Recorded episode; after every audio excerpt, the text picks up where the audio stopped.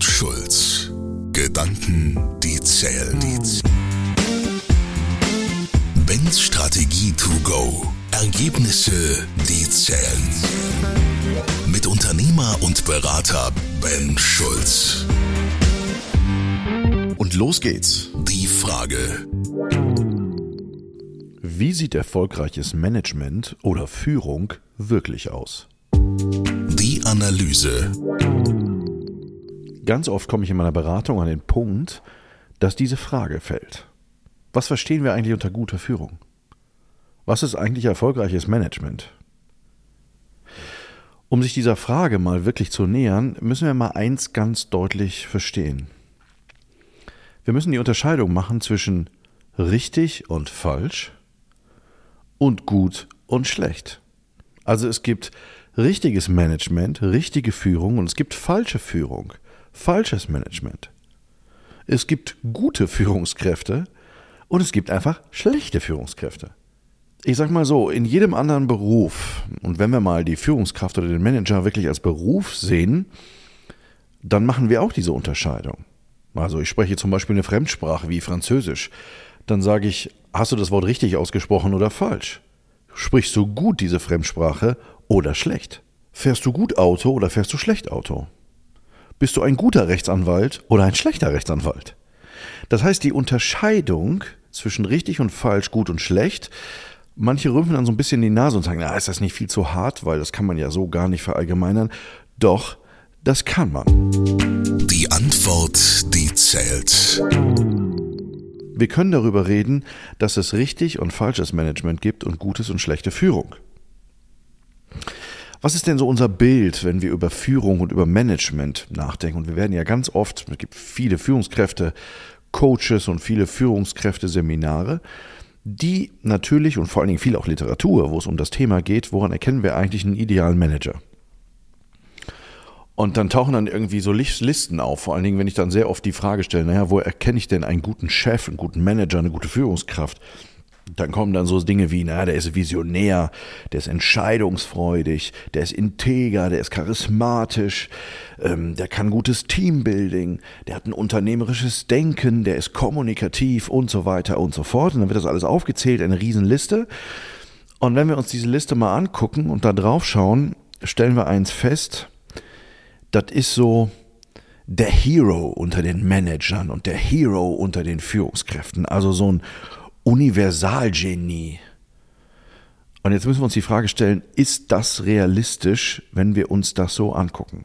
Naja, welche Frage müssen wir uns eigentlich wirklich stellen? Die Frage ist falsch, wenn man darüber nachdenkt, was sind die Kennzahlen oder ich sag mal die Kennzeichen eines idealen Managers.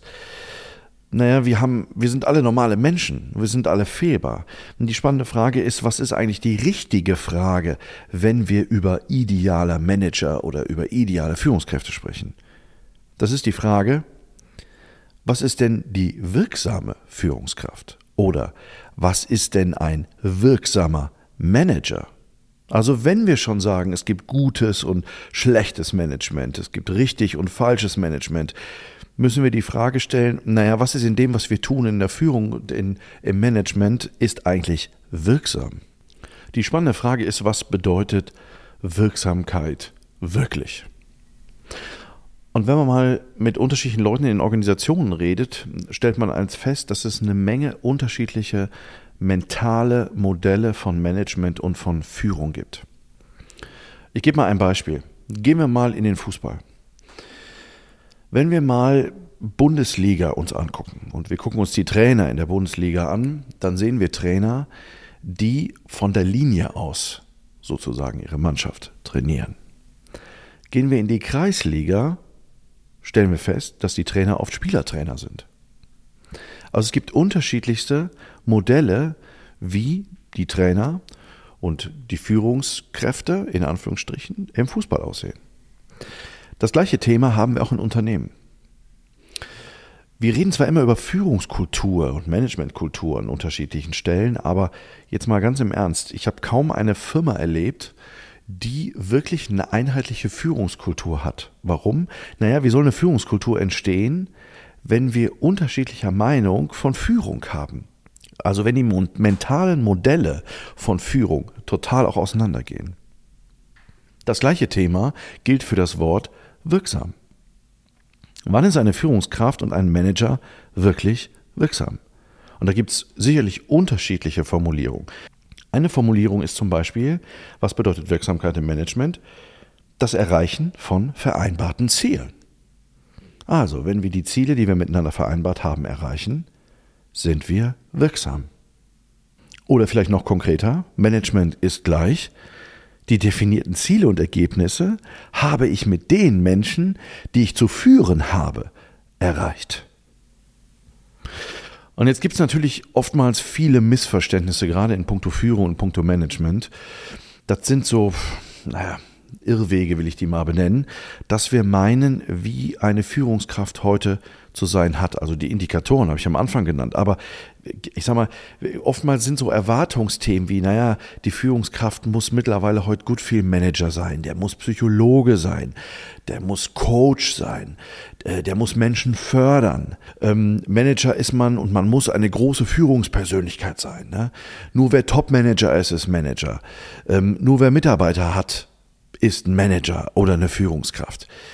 Ganz ehrlich, das ist ein totaler Quatsch. Warum? All diese Faktoren stehen komplett in einen Konflikt, wenn es um Leistungsbeurteilung geht. Also wenn es um Wirksamkeit geht. Und das ist natürlich so in den letzten Jahren immer mehr dazu gekommen, wenn man sich vor allen Dingen auch Fachmagazine anguckt, wo ganz viel auch drinsteht, wie eine Führungskraft heute sein soll. Und ich habe jetzt gerade so im letzten Heft auch ähm, mir wieder bei Harvard Business ähm, gibt es wieder einen Artikel äh, zum Thema, wie die Führung in der Krise funktioniert, etc. pp. Es sind ganz viele Aspekte da drin, Eigenschaften, Stile, wie eine Führungskraft sein soll. Sagt aber nichts darüber aus, über die Wirksamkeit. Und nochmal runtergebrochen, wann ist man ein wirksamer Manager? Wenn die vereinbarten Ziele, die man definiert hat miteinander, man sie erreicht. Also wie gut ist mein Management wirklich? Ich muss es messen können. Vor allen Dingen, wenn ich als Inhaber unterschiedliche Manager und Führungskräfte in meiner Organisation habe, ist eine Frage, vor allen Dingen, wenn ich sie mit meinen Führungskräften oder Gespräche führe in regelmäßigen Abständen, ist wirklich ganz wichtig, auch mal zwischendurch zu fragen, Hast du dir mal die Frage gestellt, ob du die Funktion als Führungskraft haben willst? Ob du die Stelle als Manager haben willst? Warum? Und da finde ich den Ansatz von Malik sehr interessant, der in seinem Buch Führen, Leisten, Leben definiert hat. Management muss erlernt werden. Ähm, wie jeder andere Beruf auch. Und er geht her und sagt, äh, Management hat vier große Bereiche, die einfach zu beachten sind. Es gibt Aufgaben im Management, es gibt Werkzeuge im Management, es gibt Grundsätze im Management, es gibt Verantwortung im Management. Und ich muss mir einfach die Frage stellen, will ich das? Und ja, wir gehen sehr oft dem Thema auf den Leim, dass wir sagen, naja, ähm, es gibt Menschen, die sind sehr begabt. Malik sagt dazu sehr klar, es gibt äh, das Phänomen, dass man unbegabte Menschen hat, die sehr konsequent an diesen vier Themen arbeiten und sehr erfolgreich sind. Und es gibt sehr begabte Menschen, die aufgrund mangelnder Wirksamkeit erfolglos sind. Also sehen wir, dass das Thema Wirksamkeit einen, ein ganz wichtiger Schlüssel ist, wenn es darum geht, ähm, habe ich eigentlich ein gutes Management oder habe ich ein schlechtes Management? Also das ist ein ganz entscheidender Punkt. Das heißt, die Frage ist hier, wie schaffe ich es, wirksam in Führung und in Management zu werden? Oder wie kann ich mein Team so aufstellen, dass sie wirksam in Führung und in Management sind? Und ich glaube, wenn wir sehr klar diese Leitplanken definieren und sehr klar auch das Verständnis dafür haben, zu sagen, es gibt richtig und falsches Management, es gibt gutes und schlechtes Management, dann ähm, wird ganz schnell klar, okay, hier geht es nicht um Stile, Stilrichtungen, sondern hier geht es um Handwerkszeug. Hier geht es um klare Grundsätze, die ich verfolge, die eine Wirksamkeit darstellen in meiner Führung und im Management. Und da würde ich die Gewichtung drauflegen. Warum? Weil das braucht es für die Zukunft. Und das braucht es vor allen Dingen auch, wenn wir in diesen Zeiten, in denen wir aktuell unterwegs sind, wo wir sehr viel auf Sicht fahren, wo sich sehr viel verändert, wo es sehr schnelllebig ist.